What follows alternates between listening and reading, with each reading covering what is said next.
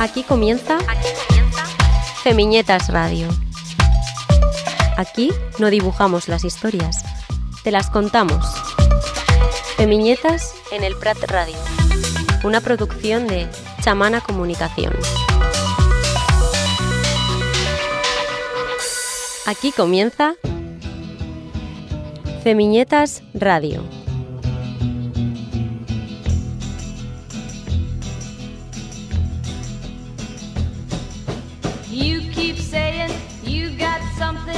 For me. Something you call love, but confess. You've been a messin' where you shouldn't have been a messin'. And now someone else is getting all your best. These boots are made for walking, and that's just what they'll do.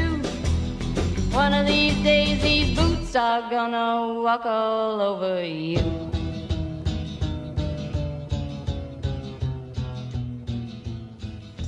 Yeah. Hola, ¿cómo están? Buenas, buenas. Nuestra segunda emisión de Feminietas Radio, muy contentas por eh, bueno, eh, continuar este camino sonoro de Feminietas, que es un periódico ilustrado y en viñetas que hacemos eh, desde Barcelona, desde Argentina, desde distintos lugares del mundo, así que también les invitamos a, a conocer nuestra web y comprar el periódico si así lo requieran, www.feminetas.com, aquí estamos con Nancy Sinatra de fondo, My Boots Were Made for Walking, es nuestro tema, sí sabemos que es un tema muy clásico. Está de moda, sí, sí. Muy utilizado. Ayer vi una serie que salía la publicidad de TV3 y volví a noticiar. Digo, no Qué te bien. puedo creer otro más. Somos muy originales. Nos encanta y queremos este tema a morir y aquí estamos. Hay Eh, que defenderlo, está bien. Sí, queremos defenderlo. Tenemos además un montón de cosas para compartirles en el día de hoy. Hoy es 19 de octubre, Día Internacional de Lucha contra el Cáncer de Mama, y tendremos invitadas eh, en este sentido para pensar juntas.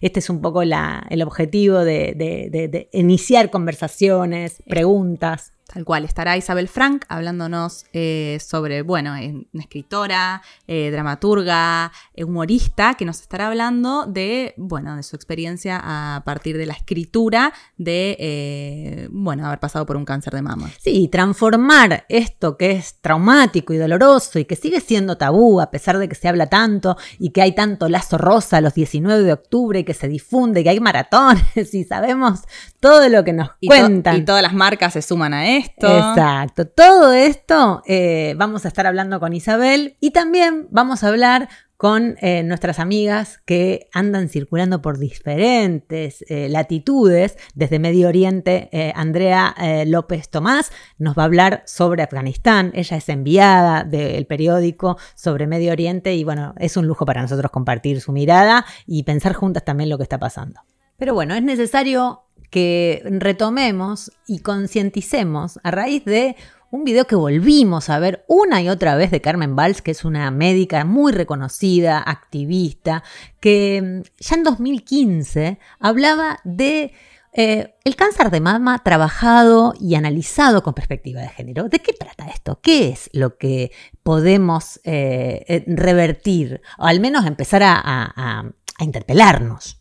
Primero es importante saber que el cáncer de mama es la primera causa de muerte de las mujeres en España. Y ya es el tumor más diagnosticado del mundo, a partir de datos publicados en 2021. Carmen Valls nos cuenta que el cáncer de mama se incrementa a partir de la sociedad industrial en 1945 y hoy sabemos que nomás un 5% del cáncer de mama tiene origen genético, es decir que una de las primeras preguntas que debemos hacernos es, ¿y el otro 95% qué? Hasta 1993 se negaba que los estrógenos tuvieran relación con el cáncer de mama. O sea, 30 años atrás, toda la hormonación eh, y todo lo que viene de afuera, ya sea por el medio ambiente, la alimentación, las medicinas y todo lo que genera el cuerpo, eh, bueno, se desconocía el efecto que podía tener en relación con el cáncer de mama, básicamente eso. Exactamente. A partir de 1993 empiezan a aparecer estudios que indican esta relación. En 1945, dice Carmen Valls, pasa algo eh, interesante, que es que se comienza a comercializar un famoso insecticida que se llama DDT, que bueno, se tiraba un poco para, para todas partes, ¿no? El famoso insecticida contra los mosquitos, tenemos que contextualizar, terminaba la Segunda Guerra Mundial, eh, un contexto en Europa de destrucción, eh, de la vuelta de los soldados a casa, de las mujeres que habían tenido una participación muy activa en la sociedad y que vuelven a quedarse en casa. También eh, tendríamos que pensar, al menos como pregunta retórica, no sé, digo, si tenía al menos lanzarla como pensar algunas relaciones.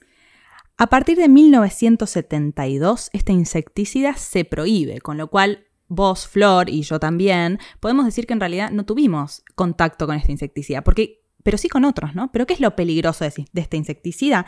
Es que lo que hace de efecto en el cuerpo es imitar los estrógenos. Y habíamos hablado recién, ¿te acordás de la relación entre los estrógenos y el cáncer de mama? Entonces, nosotras, viniendo de la pampa húmeda, no sé qué te parece a vos. No, básicamente no dejo de pensar en, esta relación con todo lo que se avanzó a nivel científico en Argentina, en Sudamérica concretamente. Venimos de un país eh, agroexportador, nuestra experiencia con el glifosato y toda la negación de las multinacionales que son quienes comercializan, por ejemplo, la marca más conocida que es el glifosato. Bueno, eh, tenía mucho interés eh, el mercado en no dar a conocer todos los datos que justamente hacían coincidir un aumento de, distintos tipos de cáncer eh, en, las zonas. En zonas, obviamente en zonas donde se fumigan y que a pesar de que las leyes se fueron modificando, la incidencia sigue siendo altísima. Y el interés de las eh, empresas. Corporaciones. Corporaciones que la mayoría son farmacéuticas, son, bueno, nada, eh, monstruos. Estamos hablando de, Monsanto, estamos hablando de, de empresas multimillonarias. Si bien es cierto que en los últimos años la mortalidad del cáncer de mama ha bajado bastante, la mortalidad no refleja la incidencia del cáncer. El cáncer de mama, vuelvo a repetir, es la primera causa de mortalidad de mujeres en España y en el cáncer más diagnosticado en el mundo. Hay un estudio del cual nos habla Carmen Valls en esta conferencia que les vamos a dejar porque es muy interesante para escuchar, eh, que dice que las mujeres que han utilizado anticonceptivos hormonales por más de 5 años tienen un riesgo aumentado de tener cáncer de mama antes de la menopausia. Por supuesto que son estudios que no están muy difundidos porque los intereses de las farmacéuticas que producen las píldoras anticonceptivas, bueno, eh, no les interesa que se sepa esta relación entre los estrógenos y eh, el cáncer de mama, ¿no? Por supuesto. Además, estamos hablando de un sistema de salud en el que no sobran los estudios realizados sobre nuestros cuerpos porque hablamos de la medicina occidental, que está basada sobre el cuerpo del hombre blanco y cis. ¿No? Y, claro que, pensar que la relación entre el cáncer y el medio ambiente conlleva muchísimas críticas porque implica un cambio de paradigma, es decir, una revisión sobre toda nuestra forma de vida, nuestra forma de producción y de consumo y nuestro sistema reproductivo, algo que evidentemente, eh, bueno, los intereses están puestos en que no se revisen, no estamos haciendo. Bueno, aquí lo ponemos un poco, un poco en duda, ¿no? Así que dejamos esta conferencia de Carmen Valls para que la puedan mirar. Sí, está todo eh, compartido en nuestras redes. Vamos a ir eh, en la semana activando estos debates y todos los que ustedes eh, quieran plantearnos. 682-328-953 y quédense, que hay mucho Feminitas Radio por delante.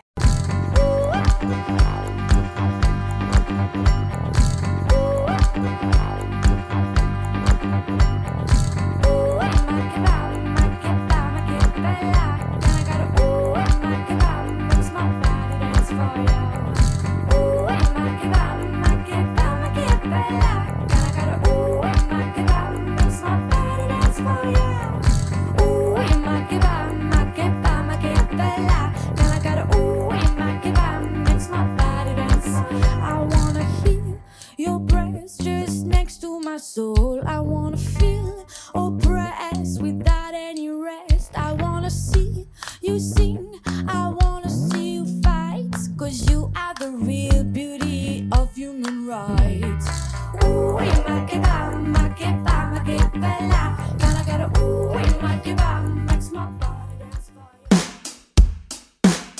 Política Internacional en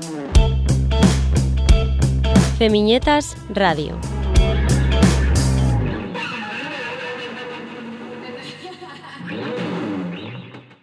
Estamos con Andrea López Tomás. Andrea López es periodista y politóloga, es la corresponsal del periódico de Cataluña en Beirut, desde donde informa en este momento sobre la región de Oriente Próximo. Con el foco puesto en los feminismos, en derechos humanos y en la justicia social, le gusta decir que eh, la literatura le ayuda a narrar la historia, historia en mayúsculas, mientras va ocurriendo. Y aquí damos fe porque somos un poco fan de todo lo que, lo que escribe Andrea, que va por ahí escribiendo cosas que, que son increíbles. Así que bueno, hola Andrea, muchísimas gracias por estar en Feminietas Radio. ¿Cómo estás? Muchas gracias a vosotras por invitarme y por esta presentación tan, tan mentira, pero bueno, gracias. Hoy no te vamos a pedir que nos, que nos describas qué estás viendo por la ventana porque sabemos que estás por la Cataluña, así que ya próximos encuentros nos vas a describir un poco cómo es ese Líbano que tanto imaginamos, cómo es Beirut. Eh, y, algunas cosillas más, pero bueno, hoy la realidad nos acecha y, nos lastima eh, todo lo que ha sucedido con el ocupamiento talibán en Afganistán. Eh, es un poco centrar la, atención a todo lo que está sucediendo y bueno, cuáles son las claves un poco que, que, tenemos que conocer y que manejar, porque bueno, es como algo inentendible pensar eh, de alguna manera la despreocupación, el, no sé, el, retiro de, tropas por un lado nos, nos animaba, pero bueno, sabíamos que algo se estaba cocinando, evidentemente, ¿no? Sí, la verdad es que es sorprendente, pero a la vez era una, una crónica ya anunciada, ¿no? esto iba a pasar, los talibanes iban a volver y parece increíble que, que la comunidad internacional y Occidente se fuera por patas sin, mirar atrás después de estar 20 años presente en el país y, y a la vez haciendo daño a los afganos de su forma. Andrea, ¿cómo, ¿cómo, podemos entender lo que está ocurriendo acá? Eh, bueno, y también ver las claves de Estados Unidos, Europa, qué es lo que conocemos, porque también, nada, uno eh, sabe que hace 20 años la pelea por el petróleo era lo que se conocía, ¿no? Eh, en relación al dominio del territorio, a todo lo que sucedía con las mujeres y niñas, en todo lo que se fue construyendo, además mediáticamente y políticamente en estos años. Pero bueno, eh, ¿qué, tenemos que entender para justamente poder ver hoy lo que está ocurriendo y bueno, saber que nada bueno, eh, nada bueno está por venir o se va a sentar, ¿no? Mm, sí, exactamente. Lo que hay que saber es que Estados Unidos lleva 20 años en Afganistán y, le estaba saliendo muy caro eh, tener todas esas tropas ahí. Ya era una, una guerra, una ocupación que prácticamente no tenía sentido, no le reportaba ningún beneficio. Entonces, pues se fueron, em, recogieron sus cosas y se marcharon. Eh, sin ningún plan, ¿no? Llegaron a Afganistán con promesas de democracia y de salvar a las mujeres y, y luego, bueno, llegaron en 2001 pero luego hubo la guerra de Irak, entonces eh, todo el foco lo pusieron allí y todas las promesas de democracia fueron hacia otro lado, que ya sabemos lo que se, lo que se esconde ¿no? detrás de estas promesas de democracia, derechos humanos, ayudar a las mujeres cuando se está ocupando a un, a un país extranjero, entonces no, no, no, hay, no hay buenas intenciones realmente en este sentido cuando hablamos de geopolítica en esta región del mundo. Pero ahora lo que se viene pues se viene la oscuridad un poco, sobre todo para las mujeres, em, para las niñas, se viene una oscuridad tremenda que, ya vivieron hace 20 años durante los cinco años de Emirato Talibán que hubo en, Estados, en, perdón, en Afganistán, pero, pero ahora mucho, mucho más conocida y a la vez da mucho más miedo. Y ya hemos visto las imágenes de gente intentando abandonar el país porque saben lo que, lo que se viene y al final llevan 20 años de ocupación eh, estadounidense en Afganistán y 20 años de contacto directo entre los ocupantes y, la población, que es algo que los talibanes han dicho que castigarán. Entonces, por eso todo el mundo quiere abandonar, porque saben que la situación va a ser aún más insostenible, porque ya lo era. Eh, la ocupación estadounidense no salvó nada. Y, y, después, por otro lado, que mucha gente ha tenido contacto con Estados Unidos, eh, países europeos, organizaciones internacionales y quieren abandonar el país porque saben que eso es su condena a muerte. Hay una solvencia económica muy fuerte eh, que se fue constituyendo también en todos estos años donde el talibán no tenía una presencia justamente en territorio, pero sí en zona. Y nada, uno trata de indagar y no es tan conocido como sí el tema del petróleo, pero no es tan conocido el tema de los opiáceos, del litio. ¿Qué, otras cuestiones económicas para entender lo macro eh, podemos empezar a pensar eh, qué hay detrás, ¿no? Porque siempre, digamos, hay siempre un revés de la trama. intereses. Y, intereses sabemos que hay, las geopolíticas saben mucho sobre esto, pero es como... Eh, bestial, ¿no? Eh, todo, pero bueno, hay, hay, cosas que no tienen el mismo... Eh, eh, el mismo asidero y, tampoco la misma resonancia en los medios de comunicación, sobre todo, ¿no? Para comenzar a, observar en detalle. Hmm. Sí, realmente los intereses económicos que hay en Afganistán son enormes y se ve con el simple hecho de que China, por ejemplo, ya ha reconocido al gobierno talibán sin ningún apuro por los derechos humanos, ni mucho menos, y se está hablando incluso en la Unión Europea y en otros, em, en en otras instituciones otros países de reconocer el gobierno talibán, cosa que las activistas eh, afganas que están escapando del país o que siguen en el país escondiéndose, cambiándose de casa cada dos, tres días temiendo por su vida, ah, han dicho que es que es, eso está condenando todos los derechos de las mujeres que han, que han conquistado en los últimos 20 años. Eh, el reconocimiento por parte de la comunidad internacional del gobierno talibán es, es, tirarlo a la basura.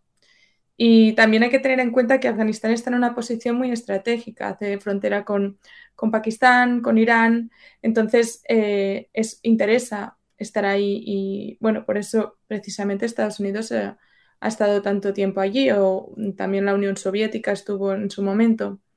Entonces, el, interés económico siempre está presente y, lo vemos en toda la geopolítica que, llevan a cabo no solo Occidente, sino como ya vemos países como China que, que han tardado muy poco en reconocer al gobierno talibán. Y es, eh, digamos, es un trabajo de los corresponsales, eh, la cantidad de contenidos sobre, sobre estas cuestiones geopolíticas y económicas fundamentalmente. Digo porque cuando yo leí por primera vez hace unos, un, tiempo relativamente poco de, del tema de, del tráfico de opio y quiénes son los principales consumidores y compradores, estamos hablando de un mercado norteamericano enorme digamos, hay cosas que empiezan a hacer más ruido, ¿no? Más allá de, todo lo que significa eh, un, gobierno terrorista y con las dinámicas eh, y prácticas que, siguen sosteniéndose, ¿no? Digo que eso se habla, eh, hay investigación, se puede trabajar, digamos, en, en, visibilizar estos ejes económicos que sostienen, digamos, este tipo de dictaduras.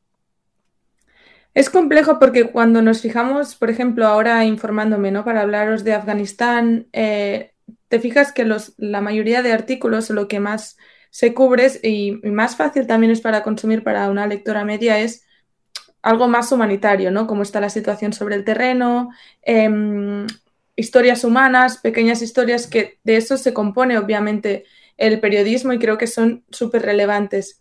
Pero a la vez no hay una información sobre todo en el periodismo español o hispanohablante, no hay tanto análisis sobre por qué es tan relevante Afganistán y lo vemos en los medios, ¿no? Cuando una persona te está hablando de Afganistán una semana, la siguiente del coronavirus, la siguiente de un volcán, entonces mm, no hay un, personas expertas. Sí que las hay, pero no se les da espacio en los medios. Y ese es el problema, porque al final hablamos de Afganistán sin saber por qué viene todo eso atrás, ¿no? De, que, cuál es el origen de, tantos intereses.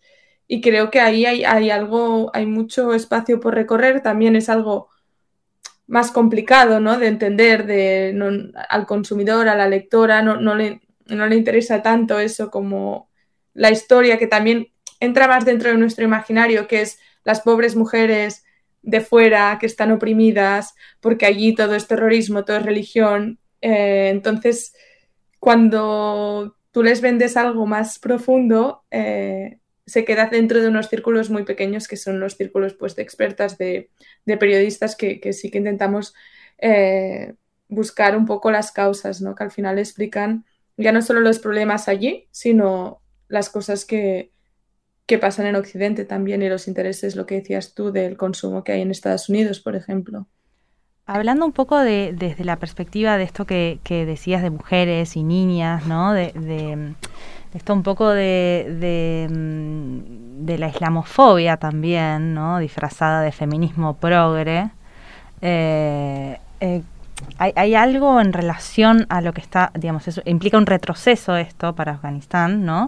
Y una mirada desde Occidente, eh, ¿no? En general, en relación a esto, ¿no? Que decías, como pobre esta gente, pobre estas niñas, pobre eh, estos bárbaros, esta gente que está allí y se pelea y, sin reconocer un poco la, pata de que Occidente tiene puesta allí, ¿no? Eh, ¿qué, te, ¿qué, te, parece un poco esta, esta islamofobia disfrazada de feminismo occidental blanco? Bueno, un poco de eso.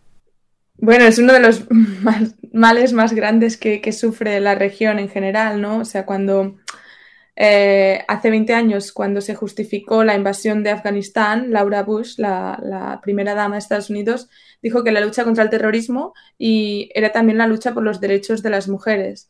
Y Afganistán, 20 años después, sigue siendo aún el peor, el peor país para nacer mujer.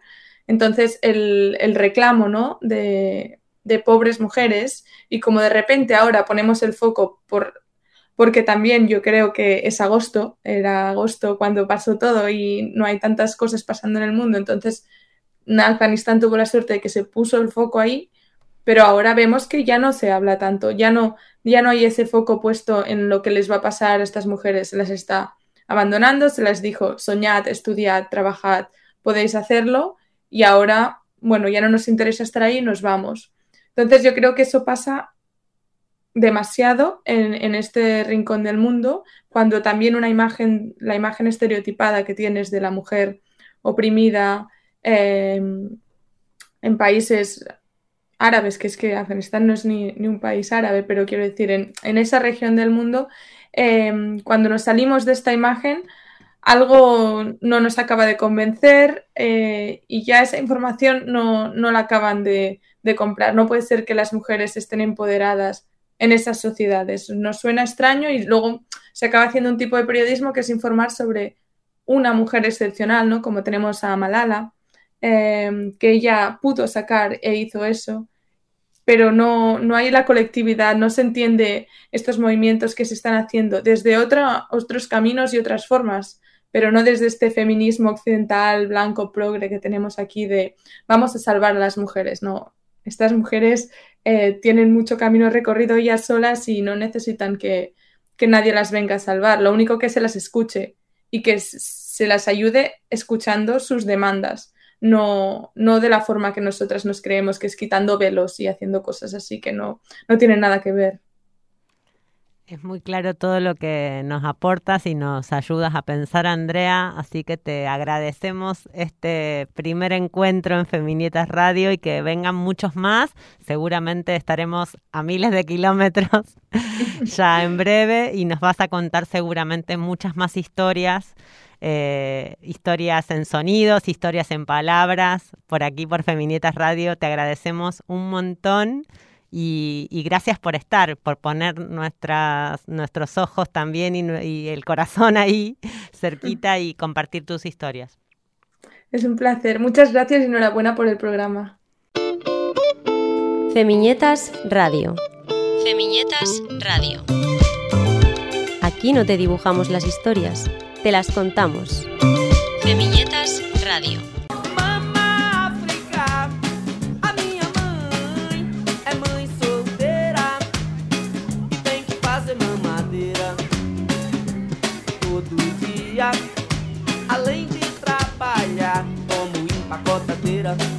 Casas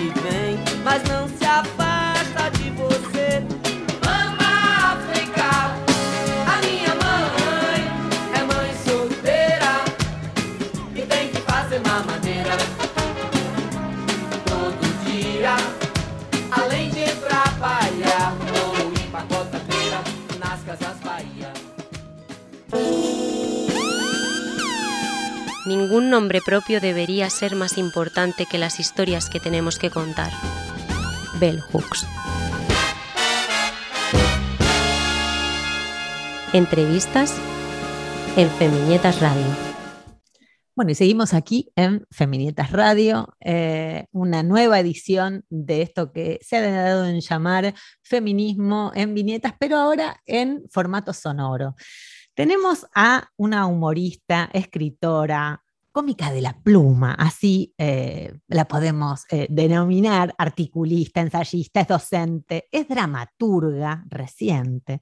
Ha sacado un, libro eh, hace muy poco que se llama Dos Tazas, y también es el regreso de la inspectora Emma García, que entre nosotras es la Sherlock Holmes del siglo XXI, a pesar de que todos sus personajes sean mujeres lesbianas. Y además tenemos en nuestras manos, dedicado lo tengo, eh, ojo, eh, la segunda edición, en este caso tengo en mis manos, eh, de Alicia en un mundo real, un libro maravilloso, una novela gráfica que escribió Isabel Frank, que está del otro lado, que está por ahí muy buenas, Isabel. Acá Camila y Flor te saludan eh, y bueno, un placer eh, poder conversar contigo. Buenas, buenas, encantada, encantada de estar aquí con vosotras. Eh, yo vine a hacer femiñetas. Ay, tenés Me razón. siento, me siento tieta de Eh. Sí, sos la La estoy tieta. viendo crecer. Ahora, ahora tiene voz. Dentro de poco tendrá imagen también. O sea que estoy encantada y feliz de, de compartir este rato con vosotras. Qué lindo, Isa. Eh, bueno, eh, sabemos que sos una activista y productora, hacedora cultural y además eh, desde la conciencia y de la experiencia.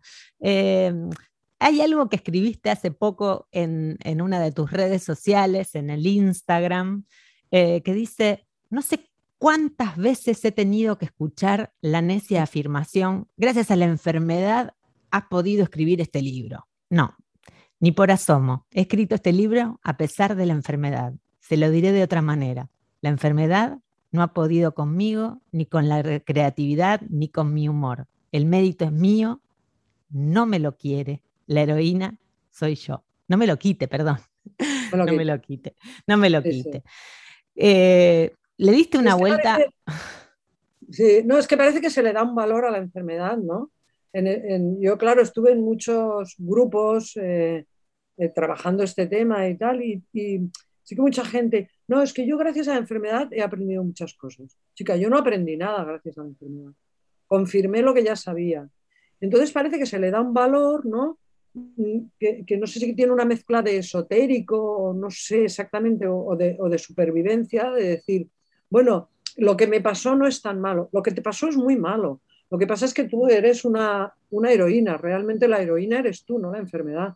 Tú, a pesar de lo malo que era, estuviste ahí, diste ¿no? la cara, te, te metiste al 100%, al 100% y en mi caso, que es que yo hago libros, pues yo hice un libro, pero no gracias a la enfermedad, sino a pesar de ella. ¿Cómo, ¿no? fue, ¿Cómo fue la construcción de, de Alicia eh, en un mundo real? ¿Cómo fue el proceso que se dio? Porque, bueno, obviamente, más allá de que lo contás y, y- y las invitamos a, a- a leerlo, porque está. Es un libro profundamente bello, o sea, es un libro que emociona y hace reír y, y hace llorar de nuevo y es, o sea, es una cosa increíble. Sí, te ¿no? activa, te moviliza, te interpela. gracias, Sí, claro que sí. Claro que Sí, sí. bueno, el proceso fue un poco, yo la verdad es que acabé, acabé con el cáncer. Sí que es cierto que durante, durante la enfermedad hacía algunas bromitas, ¿no? Del tipo, pues cuando empecé la quimio le decía a la gente, pues a partir de ahora no me vais a ver el pelo. Y claro, veía que la gente no las encajaba bien estas bromas, ¿sabes? Claro. Era como- les parecía un humor muy negro, no sé, a mí de alguna manera me liberaban y tal. Y cuando acabó la enfermedad, mm, sí es cierto que yo con perdón, no tenía puñeteras ganas de volver a tocar el tema. Pero sí que la gente de mi alrededor un poco me invitaron a, con aquella frase famosa, tú con tu sentido del humor, ¿por qué no haces algo sobre este tema? Entonces yo pensé, bueno, ¿cuál habría sido el libro que a mí me hubiera gustado leer en un momento en el que tienes mucho tiempo para hacerlo, pero muy pocas energías? Y yo soy muy aficionada a la novela gráfica, ¿no? Entre, pues yo qué sé, con, con Alison Bechdel, ¿no? Las huellas de cuidado, Fan Home, eh, yo qué sé, Marjan Satrapi con Persepolis y tal. Pues, eh, entonces pensé, bueno, pues quizá este sería el libro que me gustaría. Contacté con una dibujante, Susana Martín, que fue alumna de una compañera común, Elina Norandi, compañera del máster de género, y Elina me dijo, esta chica yo creo que el tipo de dibujo que tiene te puede gustar, no nos conocíamos, nos encontramos, coincidimos y, y así salió Alicia. Luego el proceso pues, fue un poco seguir todo lo que había sido la enfermedad e intentar pues eso, darle la vuelta y ver las partes más paródicas de todo lo que pasó sin frivolizar, porque a veces hay gente que dice, si tú haces humor de una situación así, dices, es que la estás frivolizando. No, la estoy desdramatizando. O sea, intentando desdramatizar todo aquello sin quitarle la profundidad y el, y el dolor que, que, conlleva, pero mmm, superando un poco el drama. Y claro, el, el mayor mmm, beneficio, por decirlo de alguna manera, que hemos tenido ha sido toda la gente que a partir de Alicia nos ha escrito dándonos las gracias por haberla hecho reír en un momento tan duro. Es eso que, es eso, que nos ha eso se sigue sí. notando, más de 10 años. ¿Cuánto ya tiene la primera edición de Alicia? Pues debe ser del, o del 2009 o del 2010. Claro. Ser. ¿Eh? Sí. sí, sí, ya tiene años. Pero claro, ¿no? Y distintas generaciones, no además. Sí, sí, sí, sí, sí. Y luego eh, anécdotas muy, muy bonitas, ¿no? Porque una vez fui a, fui a presentar mi libro, no sé, en, no sé dónde era, en Navarra, no sé exactamente dónde, eh, y una mujer del público mm, me dijo a la hora de las preguntas, me dijo, mira, yo he venido solo a decirte esto. Estaba en pleno tratamiento. ¿eh? Me dijo, he leído tu libro, se lo ha leído mi marido, se lo han leído mis hijos, y, y mis hijos han dicho, mamá, esta es tu historia. Entonces, para mí fue muy emocionante, porque por primera vez en la vida, para mí, una heterosexual se identificaba con una protagonista lesbiana. Que siempre, hemos, siempre ha sido al revés, ¿no? Claro. Es decir, nosotros toda la vida hemos estado identificándonos con, con protagonistas hetero.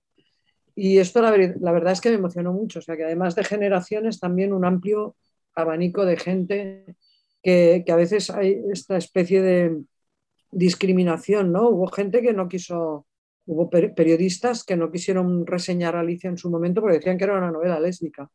No, no, es una novela sobre el cáncer de mama con una protagonista que es periodista, es neurótica, es hipocondríaca y es lesbiana. ¿Sabes? Es que parece que cuando hablamos de, de, ¿no? de una protagonista lesbiana, lo que hay que hablar es que o sea, la trama tiene que ser su lesbianismo. Esa es todo Exacto. su... Y sufrir. Claro. Y sufrir, sí, claro, Des desgarradoramente la, sufrir. La tragedia, la tragedia, por supuesto. No, yo por eso intento, intento siempre escribir obras, o sea, que tienen un tema donde la protagonista es lo que sea, ¿no? en este caso lesbiana. Porque esto es la, forma de, entre comillas, normalizarlo, ¿no? esta palabra que, que usamos tanto, bueno, para, es decir, estandarizarlo, no, no categorizarlo, porque lo que lleva la etiqueta lesbiana ya, ya se come todas las demás etiquetas. ¿eh?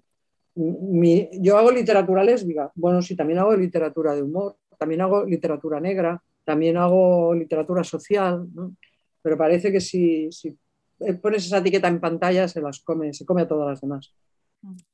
Isabel, pasaron eh, casi 40 años desde que la Organización Mundial de la Salud eh, disponga este día como el Día Mundial de la Lucha contra el Cáncer de Mama con, bueno, una cantidad de difusiones. Decíamos al comienzo que hay datos, eh, bueno, muy certeros y bastante claros de que sigue siendo eh, muy alta la cantidad de, mujeres y, bueno, de personas con pecho, porque básicamente sabemos que también excede a, las mujeres. Eh, hay una importante cantidad de muertes que se siguen produciendo y, el enfoque sigue siendo sobre las mujeres, sobre los cuidados y los controles, los eh, exámenes que hay que hacer eh, eh, anualmente, que bueno, agradecemos que existan esos controles que nos hacen eh, aplastar las tetas eh, de una manera bastante violenta, hay que decirlo, eh, que a esta altura del universo y de los avances científicos sigan siendo tan molestos y tan... Dolorosos sobre todo. Sí, sí invasivos. Esa, es la palabra que... No sé si coincidís, Isabel, que sigue estando también el foco en, en nosotras eh, y también en, ser las únicas responsables, ¿no? Cuando hay poco avance, por lo menos en lo que estamos analizando con cada aquí, eh, sobre todos los efectos que generan, eh, que, se, que se genere un tumor en tu cuerpo, ¿no? Mm. Sí, mira, yo esto lo, trabajé mucho en su momento y tengo un, artículo que está publicado por ahí, en, bueno, está en, en varios sitios, pero sobre todo en la Independent, que se titula Posicionándonos sobre eso que no, entre, paréntesis, no llaman cáncer. No porque, porque es, una, es una enfermedad que no se nombra, como el lesbianismo tampoco se nombra, son palabras que, que, cuestan mucho. Siempre se dicen eufemismos. ¿eh? Pues bueno, tiene un tumor, tiene, tiene yo qué sé, el, mal. Las abuelas decían, el, el La mal. Palabra con C. Sí, todo, tipo de eufemismos para no, para no nombrar que, se llama cáncer. Bueno, pues le hemos puesto ese nombre, da igual, ¿no? Pero para invisibilizarlo de alguna manera. Entonces yo en, ese artículo trabajo, mm, trabajé y toco todos estos temas, porque está el tema de, de la invisibilización y por otra parte, en, fechas como el Día del Cáncer de Mama, la hipervisibilización. Sí, solo, todo. El, a ver, ¿por qué no se hace el lazo rosa? Sí, todo es rosa. bueno, el lazo rosa ya no entremos porque ya me pongo de los nervios. Me salen manchas verdes. Me salen manchas verdes. Por ejemplo, ¿por qué no hay un día del cáncer de próstata? ¿Por qué no hay? o sea, ¿por qué se hipervisibiliza? Y además eso, con el lacito rosa, las marchas, los globitos, tal, una cosa que es absolutamente infantilizadora, pero que a quien, mm, que a quien lleva mayores beneficios es a todas las empresas cancero-friendly. Que claro, luego dicen, no, pero es que estas empresas invierten mucho en, investigación. sí, sí. Bueno, a ver, de lo que invierten, ¿cuánto han ganado con el merchandising? ¿Y cuánto invierten en... O sea, es un negocio. no deja de ser un negocio. Y es un engaño a toda esta gente que va con su buena voluntad a correr ese día con su chándal rosa, su lacito rosa, su globito rosa. Esto a mí me pone bastante, bastante histérica, ¿no?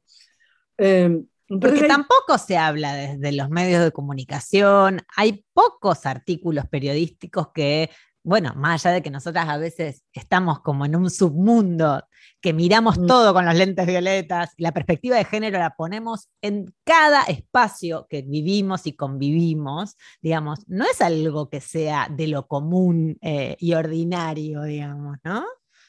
No, no, no, no, o sea, y, eh, artículos críticos con lo que es el tratamiento del cáncer, yo he leído poquísimos y he buscado, ¿eh? Pues, es decir, hay muy poca cosa porque está todo el engranaje de, las famosas farmacéuticas. Es decir, está todo, hay un, todo un engranaje ahí. Si, se descubriera que, yo qué sé, que la manzanilla cura el cáncer, o sea, eso sería tremendo porque rápidamente la manzanilla pasaría a ser eh, esterilizada, tratada y vendida en pastillas a un precio exorbitante. ¿Entiendes? Eh, todo lo que son tratamientos que puedan ser alternativos, todo esto está, además, está como satanizado, que es cierto que puede haber mucho pues, pues fraude, puede haber fraude, pero también puede no haberlo.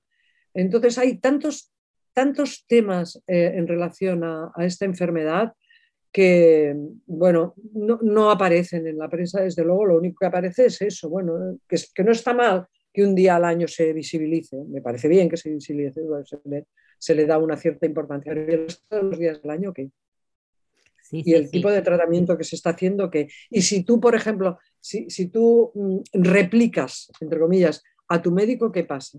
No te lo permiten. O sea, tú tienes que hacer lo que te dicen. Usted tiene que hacer este tratamiento y si no lo quiero hacer, oh, pues allá usted, usted es la culpable. Bueno, es decir, yo, yo me negué a hacer determinadas cosas que, que no las quiero explicar porque esto es una, una opción absolutamente personal, ¿no? Pero yo me, me, negué a hacer determinados tratamientos y luego cuando me veía la oncóloga me decía, ah, fíjate qué bien estás y sin la pastillita. No, decía, pues sí, sin la pastillita. Es que yo quiero asumir ese riesgo, ¿me entiendes? Y no te dejan asumirlo ese riesgo. Es decir, hay muchísimos temas dentro del mismo tema que finaliza en un mundo real al final se quedó corta, porque lo único que explica es el proceso de la enfermedad y luego cómo volver a la vida cotidiana, ¿no? cómo volver al amor, cómo volver a, al trabajo, etc.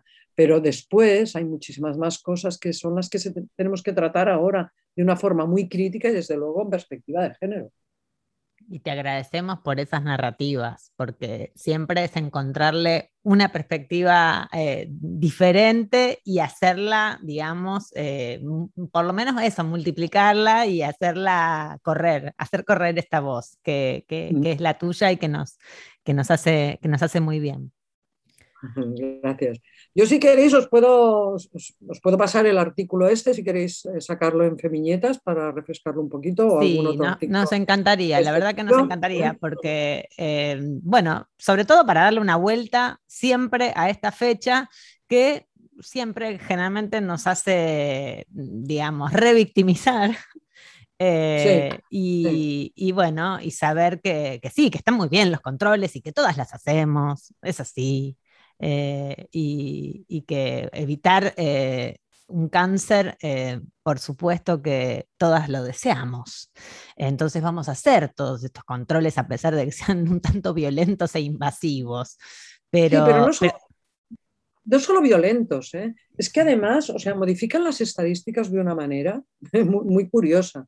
Hay muchos de, mm, es decir, antes se moría un tanto por ciento, no sí. sé, ¿no? Se moría un 80% de la población. Ahora se muere solo un 70% de la población. Sí. Bueno, pero es que antes no se hacían detecciones, o sea, claro. se hacían muy pocas y las detecciones ya eran en una fase muy avanzada y ahora se hacen detecciones muy, muy precoces. En estas detecciones precoces, muchas veces, muchas veces, se tratan cánceres que no se habrían desarrollado. Exacto. Y claro, te meten un miedo en el cuerpo. Yo tengo amigas que les ha pasado, ¿no?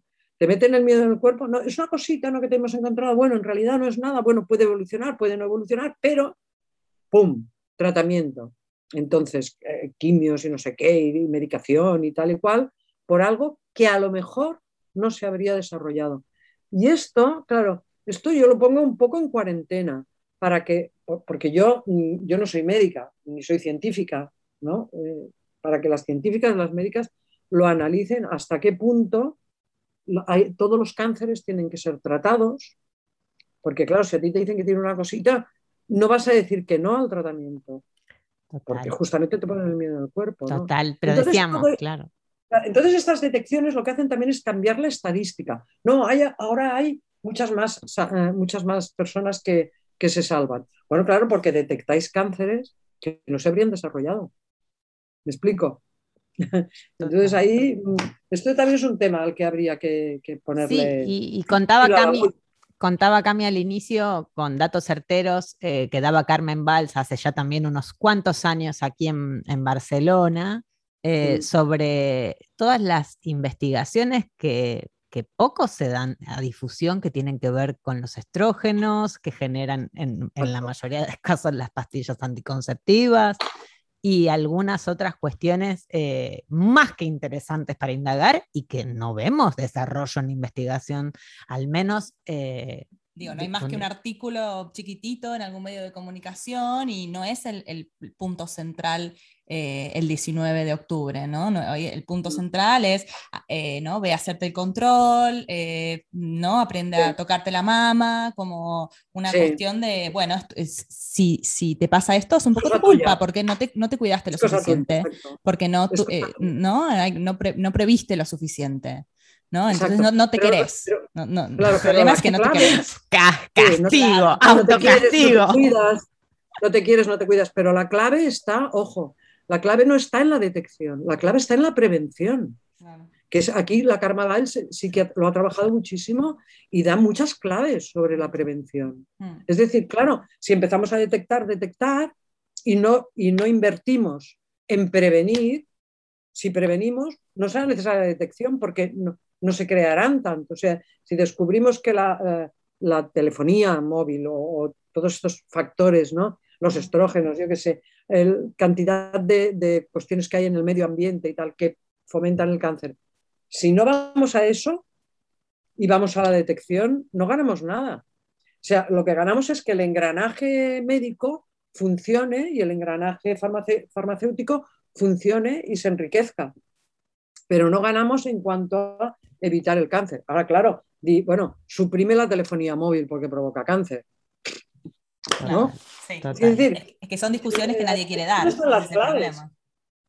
ahí es donde están las claves. Claro. Pero Me el gusta.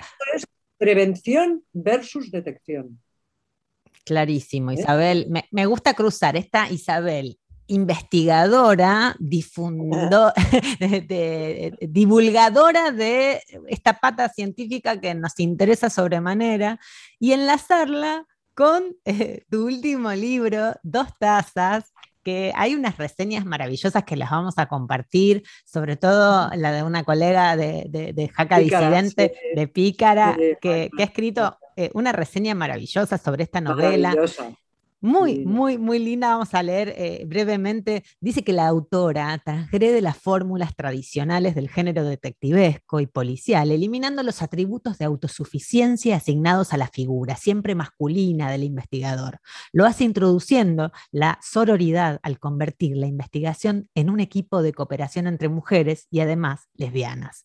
Dice que dota a sus personajes de gran poder y agencia en el espacio público y privado. ¿Cómo es este, este, este regreso de, de- de, bueno, de, de la, de la- de la novela negra y de la inspectora Sí. García y, y- y con, con- con esa, con esa eh, figura y, esa, y ese sentido tan, tan, notorio tuyo en cada una de tus escrituras, eh, haciendo, eh, bueno, partirnos de risa y pensar en un montón de cuestiones también eh, ligadas a, a las identidades también. Bueno, mm, a ver, vuelve gracias o por culpa de la pandemia.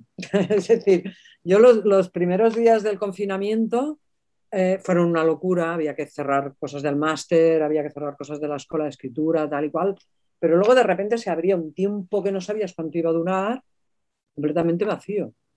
Y claro, a mí, ¿qué es lo que me ha salvado la vida, toda mi vida? Escribir, pues había que escribir. Y, no quería meterme en temas mm, que, todavía no podía paro- parodiar la, la pandemia. ¿no?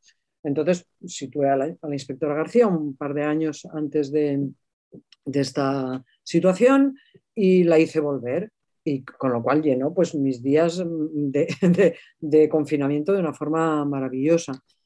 Claro que lo, lo que tiene de particular García, aparte de que ahora ya la academia ha aceptado que es la primera investigadora de la literatura española, bueno, hispánica, Qué bueno. por fin, ya, por fin ya le han dado esa categoría, eh, aunque aparece 20 años de- después de las primeras que aparecieron en Estados Unidos, ¿no? pero, pero en fin, aquí es, es la primera. ¿Qué, qué tiene de particular?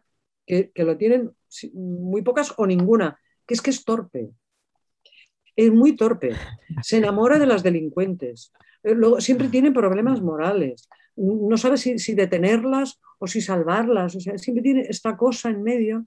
Amamos a las antihéroes, así Ah, que Exacto, la es antiheroína. así. La antiheroína por excelencia. Por eso tuvo tanto éxito, porque en realidad García nació en el segundo libro de la, de la trilogía de Lola Vanguardia, que es Plumas de doble filo, y tenía que, que nacer y, entre comillas, morir en ese mismo libro, acabarse y tal. Yo quería parodiar un poco una inspectora de Madrid que venía a Cataluña a trabajar con las musas de escuadra y todo ese pique que hay entre catalanes y españoles, de catalanas y españolas, que esto yo lo he vivido en mi propia familia.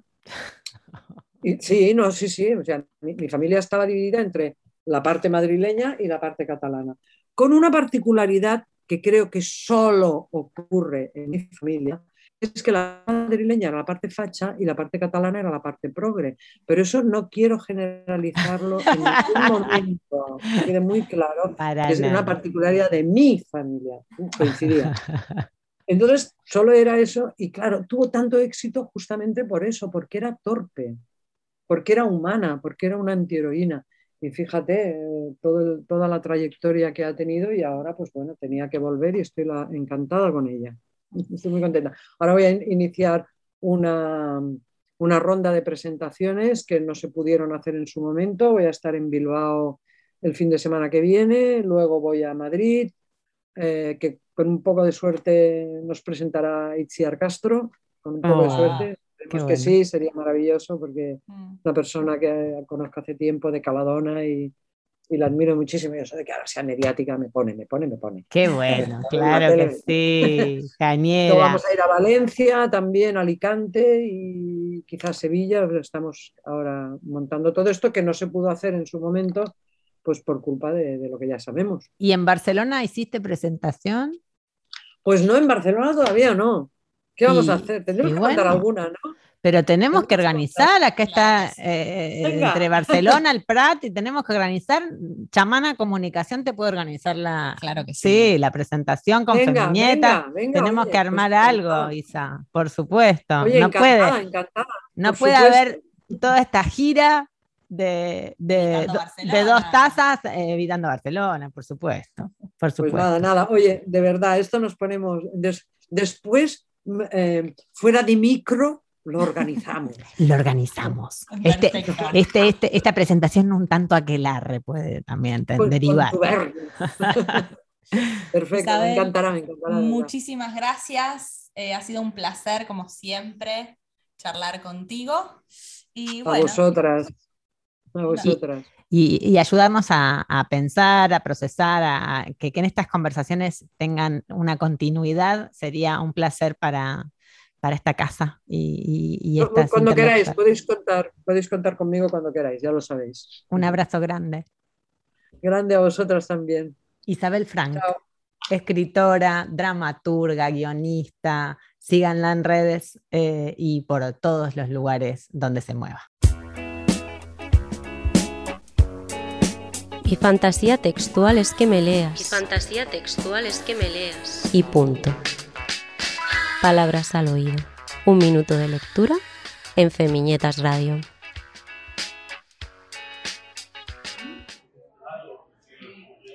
Soy territorio, espacio abierto, latente expectativa. ¿Seré capaz de mudarme de mí? ¿Seré capaz de transitar mi piel con otros pasos?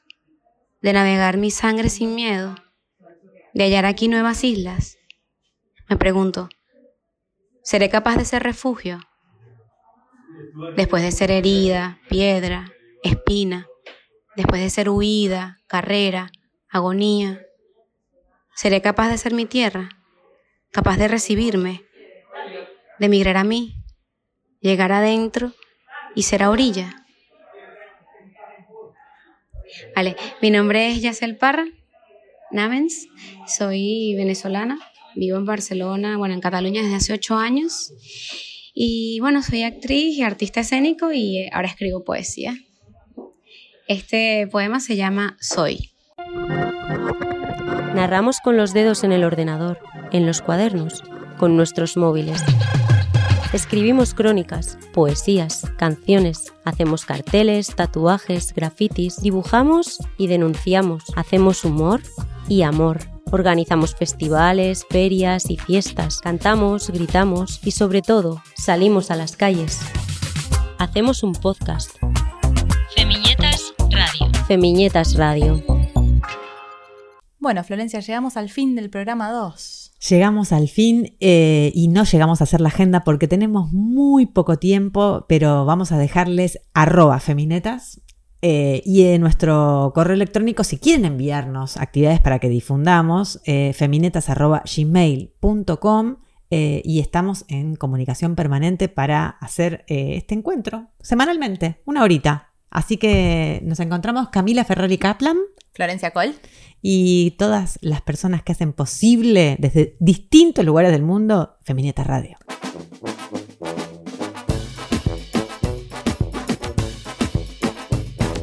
Cabeza tengo gusanos color verde mordiéndome las venas del cerebro. Por eso soy rebelde como un anciano corriendo bicicleta en calzoncillo con Viagra en los bolsillos. Soy rebelde como un monaguillo en la iglesia fumando cigarrillo sin que las monjas se lo sospechen.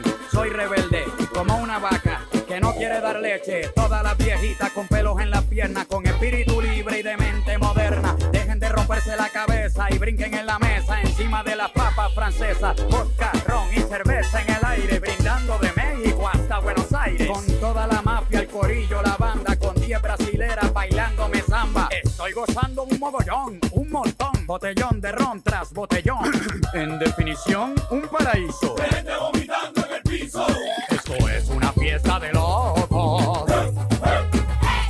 Esto es una fiesta de locos.